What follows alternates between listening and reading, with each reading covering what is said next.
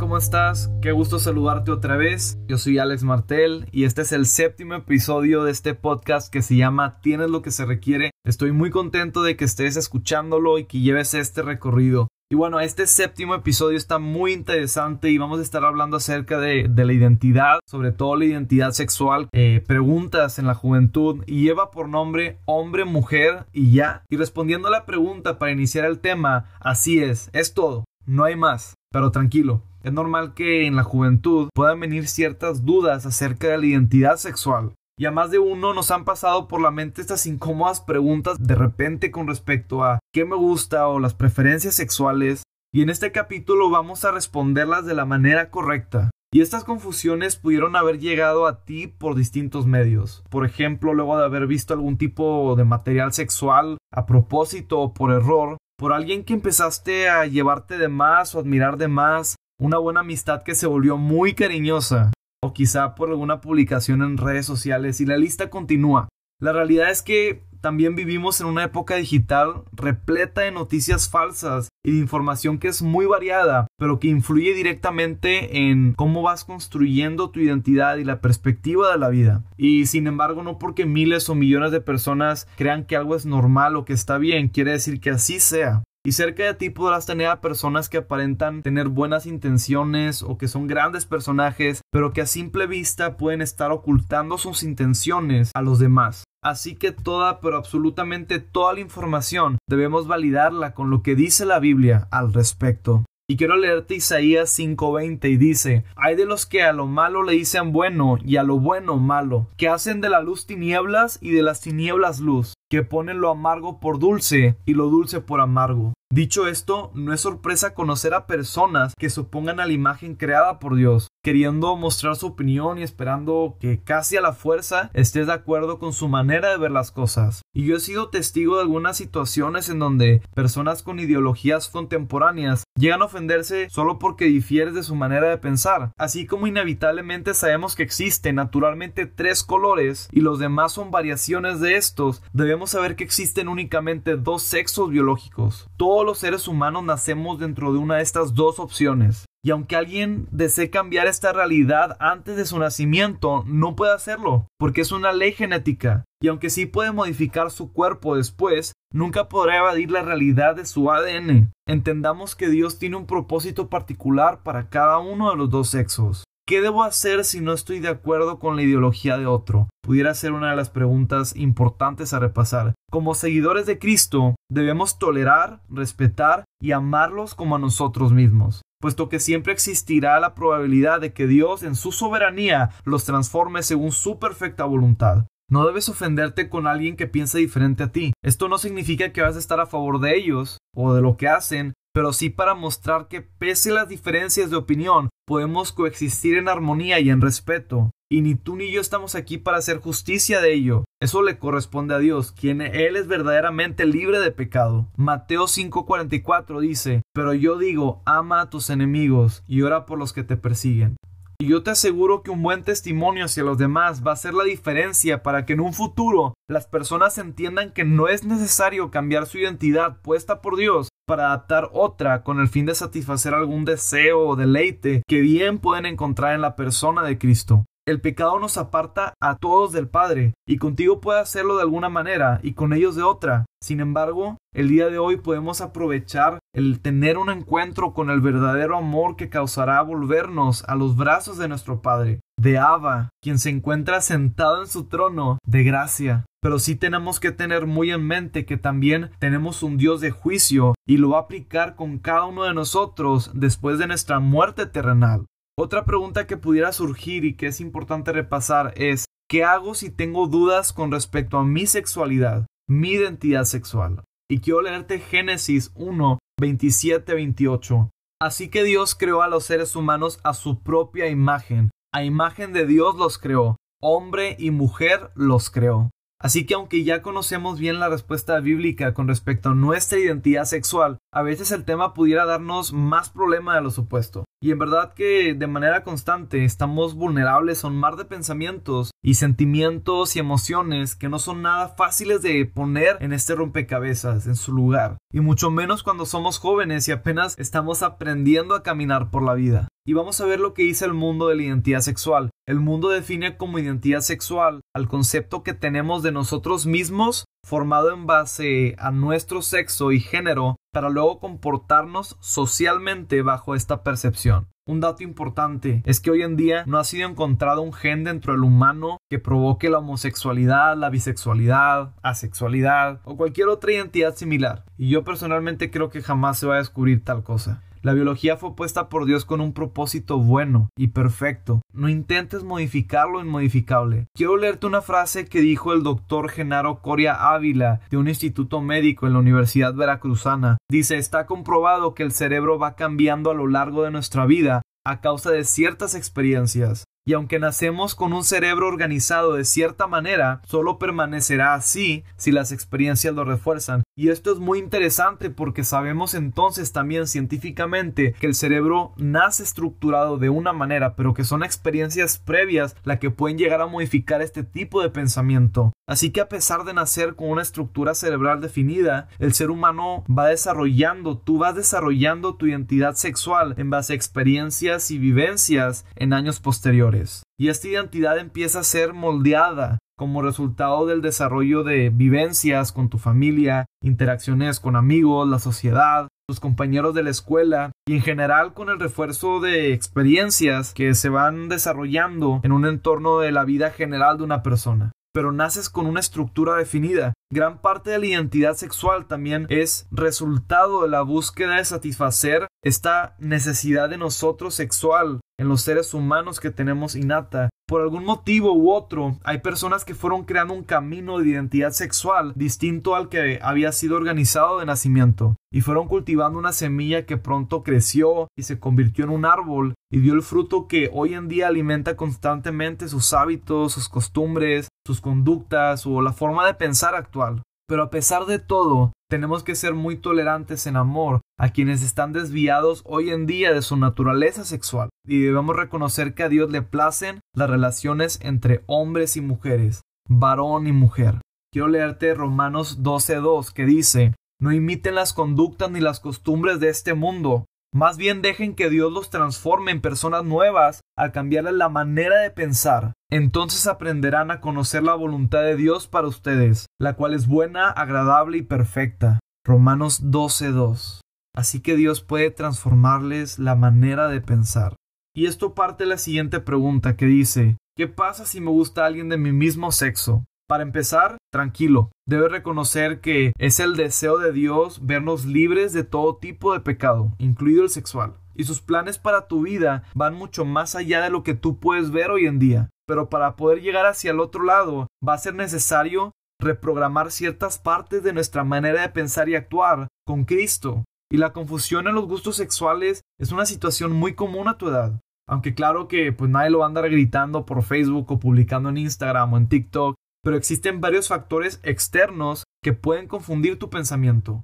Así que si has experimentado en ocasiones una atracción física o emocional hacia una persona del mismo sexo, no quiere decir necesariamente que seas homosexual o bisexual o cualquier otro derivado de estos. Respira. Primero debemos entender cómo funciona nuestra mente y nuestro cuerpo para saber identificar por qué estamos reaccionando de esta manera. Y como lo platicamos anteriormente, es posible que haya existido algo, algunas situaciones en tu vida que consciente o inconscientemente despertaron un afecto o sentimiento de atracción hacia alguien del mismo sexo.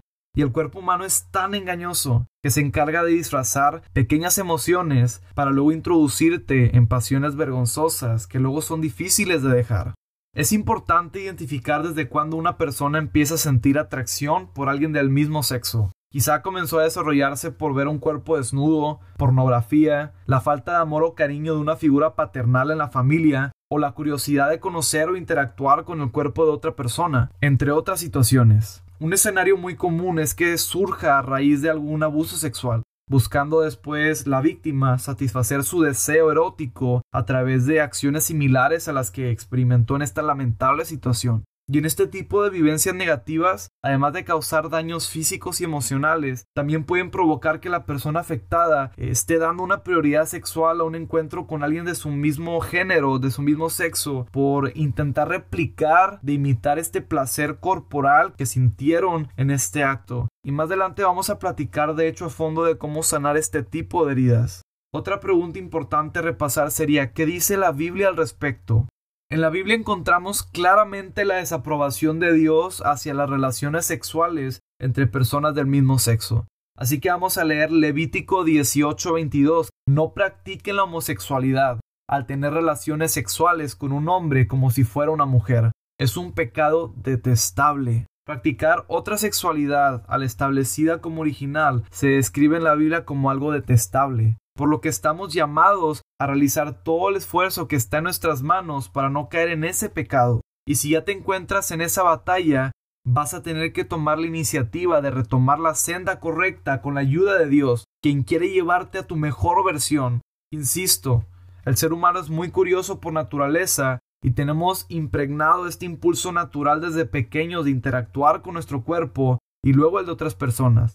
Es intuición, y en la juventud y adolescencia, por tantos cambios hormonales que experimentamos, nuestros cuerpos están muy susceptibles a reaccionar de maneras raras, extrañas y diferentes. Así que me gustaría citar a mi tía de cariño, la doctora Marta Meneses, a quien admiro mucho por todo el cariño y tiempo que me han dado desde la adolescencia y mi juventud, junto a su esposo y que también es mi apreciable amigo el doctor Carlos Musquiz. Ellos son de bendición total para esta generación y son como mis padres espirituales. Y alguna vez me explicaron que efectivamente estos desajustes hormonales en nuestra etapa de adolescentes pueden causar reacciones extrañas en nuestros cuerpos y luego se traducen en emociones que pueden generar prejuicios mentales, luego traducidos en comportamientos equivocados, en ideologías equivocadas. Y quiero contarte una historia para ejemplificar de lo que hemos hablado y le he titulado El veto confundido. Ojalá no te llames Alberto, te digan Beto, pero vamos a poner este ejemplo. Imaginemos que Beto es el primo de un amigo,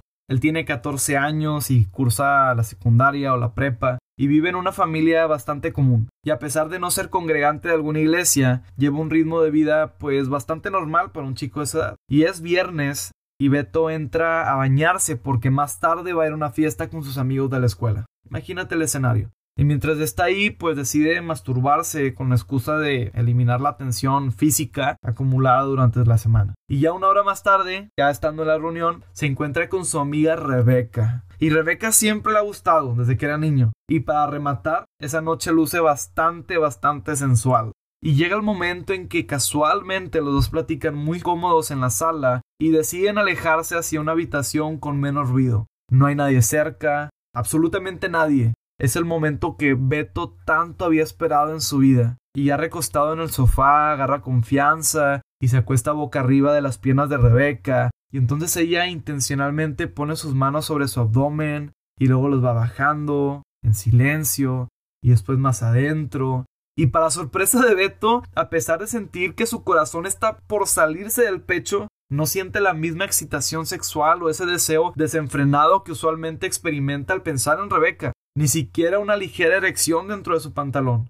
apenas un pequeño cosquilleo. Así que momento, detengámonos aquí un poco. Beto no lo sabe, pero pasa que sus niveles hormonales se ajustaron después del orgasmo provocado en su bañera. Y él podría creer en base a su actual sensación con la chica que ya no la trae sexualmente como antes. Definitivamente no es así. Se trata de un ajuste hormonal temporal. Digámoslo así, su calentura se está recargando y a este momento se le llama científicamente como periodo refractario, y en los hombres puede durar algunos minutos o algunas horas para volver a provocar el mismo apetito sexual. La prolactina es una hormona que se encarga de ponernos calientes, por si así lo quieres llamar, y esta se toma un pequeño break y causa que se disminuya nuestro deseo cuando practicamos algún tipo de actividad como la masturbación. Entonces, continuando con esta historia, eh, la mañana siguiente, antes de tener un encuentro de soccer, Beto comienza a jugar a las peleas con algunos de sus amigos en el vestidor y cuando tiene un contacto físico intenso de manera no intencional, tiene una fricción en sus genitales y le provoca una erección momentánea. Entonces, esto puede hacerle pensar a Beto, pues, ¿qué está pasando?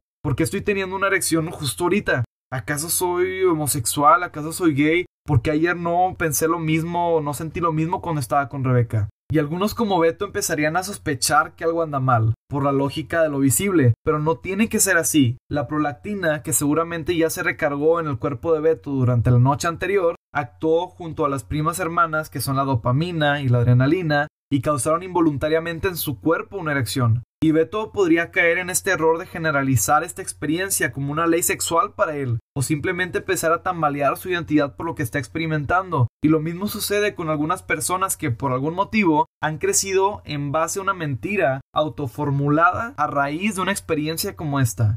Y los últimos actos tienen algo en común, que pueden producir una exaltación emocional o un bien sexual, sin necesariamente que la persona sea homosexual. Así que tómate un tiempo para pensarlo. Si te ha pasado alguna vez o actualmente tienes dudas o conoces a alguien que las tenga, analiza el motivo inicial de tu atracción hacia la persona del mismo sexo. La razón debe estar escondida por ahí. Todo sentimiento existente en nosotros tuvo una causa originaria. Estimado, hermano, es importante reconocer que hay algo más y mejor preparado para nuestra vida, incluida tu sexualidad. Así que huye de todo aquello que identifiques que pueda provocar en ti una atracción equivocada. Va a ser requerido, por supuesto, esforzarte y ser intencional en evitar cualquier situación, amistad o conducta que te orilla a tener pensamientos equivocados.